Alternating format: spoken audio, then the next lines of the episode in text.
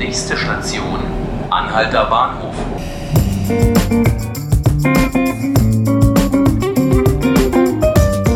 Hallo und herzlich willkommen bei 5 Minuten Berlin, dem Podcast des Tagesspiegel. Mein Name ist Felix Hackenbruch und wir wollen heute hier ein bisschen sportlich werden. Ziemlich genau ein halbes Jahr ist es nun her, dass Hertha BSC in einem furiosen Spiel den großen FC Bayern mit 2 zu 0 aus dem Olympiastadion beförderte. Die Stimmung in der Stadt war nach dem Flutlichtspiel damals euphorisch. Auch beim Tagesspiegel hofften die Kommentatoren auf, Zitat, eine große Saison. 17 Spieltage später ist jegliche Euphorie verflogen. Hertha steht mal wieder im grauen Mittelfeld der Liga. Zuletzt gab es ein unglückliches Last-Minute-Unentschieden gegen Werder Bremen. Und jetzt wartet ausgerechnet wieder der FC Bayern auf die Berliner. Quo vadis Hertha BSC? Diese Frage möchte ich mit jemandem besprechen, der sich beim Tagesspiegel seit Jahrzehnten mit der alten Dame beschäftigt. Gemeint ist Michael Rosentritt aus dem Sportressort. Micha, schön, dass du da bist. Schön hier zu sein. Hallo. Micha, du warst gestern auf dem Trainingsplatz beim Abschlusstraining in Berlin vor der Abfahrt nach München. Wie war die Stimmung? Ah, die Stimmung war ganz gut. Spiele gegen, äh, gegen den FC Bayern, ob nun zu Hause oder in München, sind echte Highlights für die, für die Fußballerprofis. Nicht nur für die von Hertha, sondern insgesamt, das ist klar. Gestern hat es geregnet, 80 Minuten lang. Und als die Trainingseinheit zu Ende war, kam die Sonne raus. Aber die Jungs haben durchgezogen. Man sieht, die sind fokussiert, die sind äh, willens, äh, gute Stimmung. Viele sind zurückgekehrt.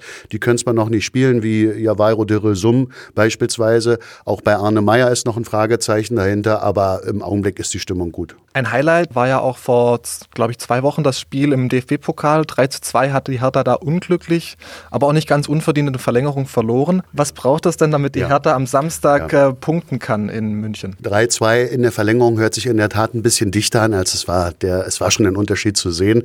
Bayern hat kräftig mitgeholfen, insbesondere Mats Hummels, äh, dass Hertha nochmal überhaupt in der zweiten Halbzeit den, äh, das 2 zu 2 schießen konnte und dann nochmal es im Prinzip in die Verlängerung geschafft hat. Bayern war überlegen. Aber die Berliner haben ja schon Ende September im Hinspiel in der äh, Liga gegen äh, Bayern gespielt und da bewiesen, wie es anders geht und dass sie es vor allen Dingen auch können. Das nehmen Spieler mit. Ja, wir, haben's, äh, wir haben die Bayern schon mal schlagen können nach einer sehr langen Zeit. Das 2 zu 0 und das war auch spielerisch viel besser. Und da ist, glaube ich, der Schlüssel äh, für das Spiel jetzt auch in München. Es ist natürlich ein Auswärtsspiel. Da ähm, erwartet man Hertha natürlich ein bisschen defensiver. Das, das müssen sie auch. Sie müssen aufpassen. Bayerns, Bayerns Stärke ist ganz klar in der, in der Offensive. Gerade über äh, die Flügel sind sie sehr stark.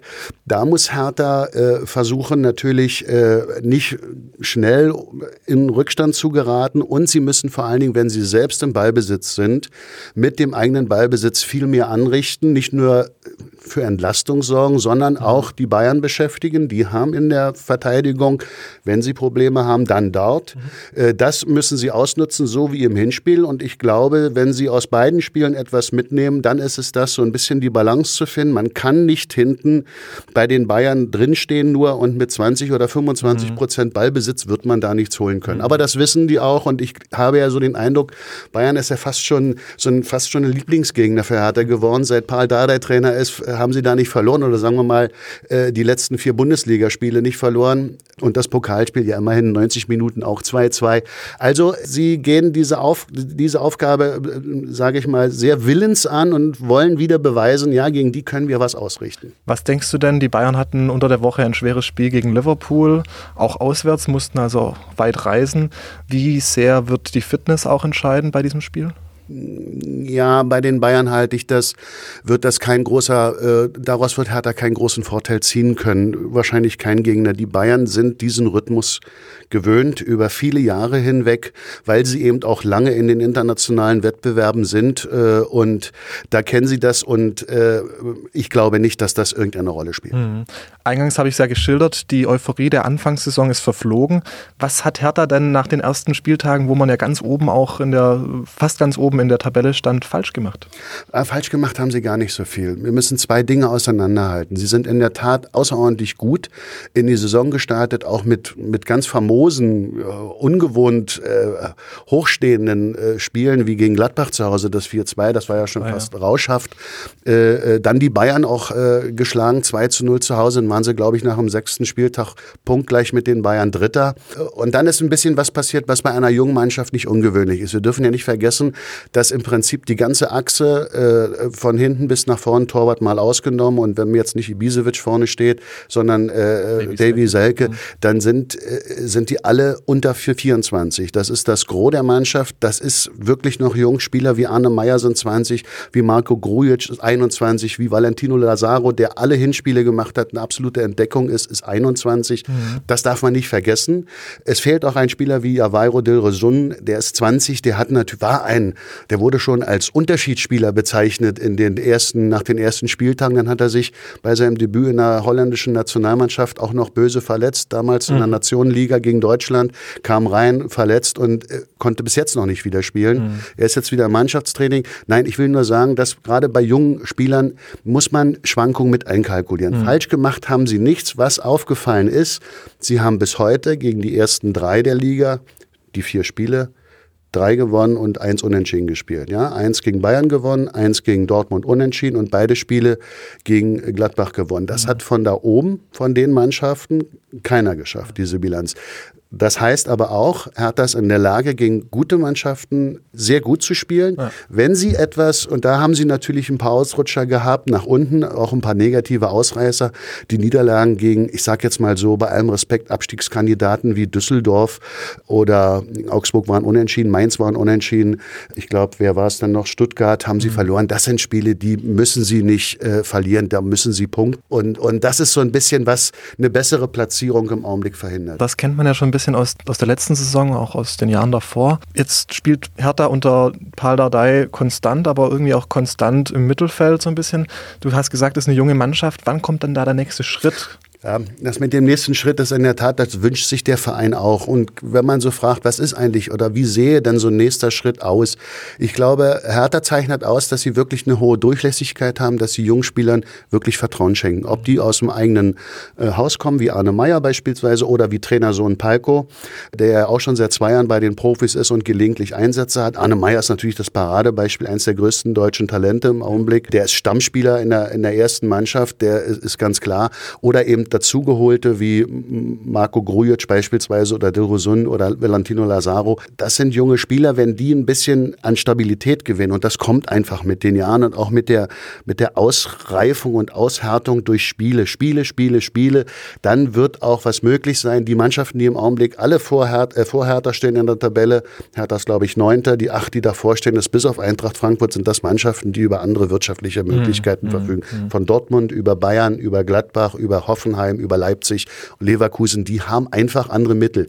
Ja, wenn man überlegt, dass Schalke auch ganz andere Mittel hat als Hertha die und die stehen, die stehen mhm. gerade so oberhalb des Abstiegskampfes. Also das, das muss man fair bewerten. Ja, es wäre sicherlich mehr möglich in dieser Saison. Vielleicht geht ja auch noch was. Aber Hertha muss vor allen Dingen diese Spiele gegen vermeintlich leichte Gegner.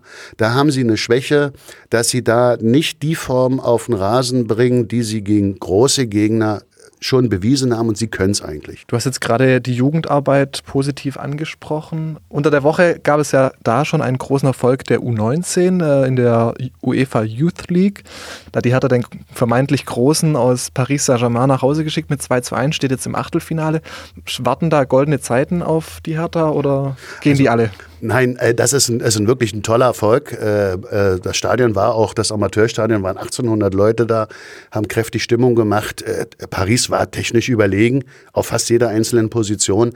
Aber Hertha hat eine gute Moral gezeigt und hat sich förmlich ins, ja, ins Spiel zurückgekämpft. Die lagen ja hinten und haben das am Ende gedreht. Und dieser Erfolg, den kann man gar nicht hoch genug einschätzen, weil wirklich zu dem Zeitpunkt jetzt ab dem Viertelfinale sind wirklich nur noch die sozusagen die A-Jugend Mannschaften der ganz großen, Real Madrid, äh, äh, Barcelona, Manchester United, die sind mhm. jetzt noch drin. Und Hertha. Und Hertha, äh, das ist schon, man kann jetzt den Jahrgang, das ist also man muss dazu sagen, in dieser Youth League können, spielt die A-Jugend und drei Ältere.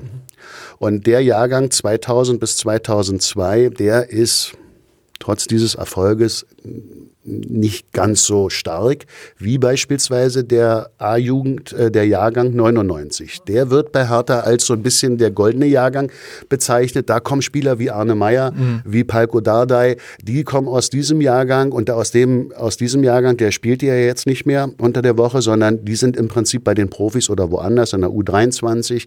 Da sind ein paar Spieler dabei, denen kann man wirklich eine Bundesliga-Karriere zutrauen.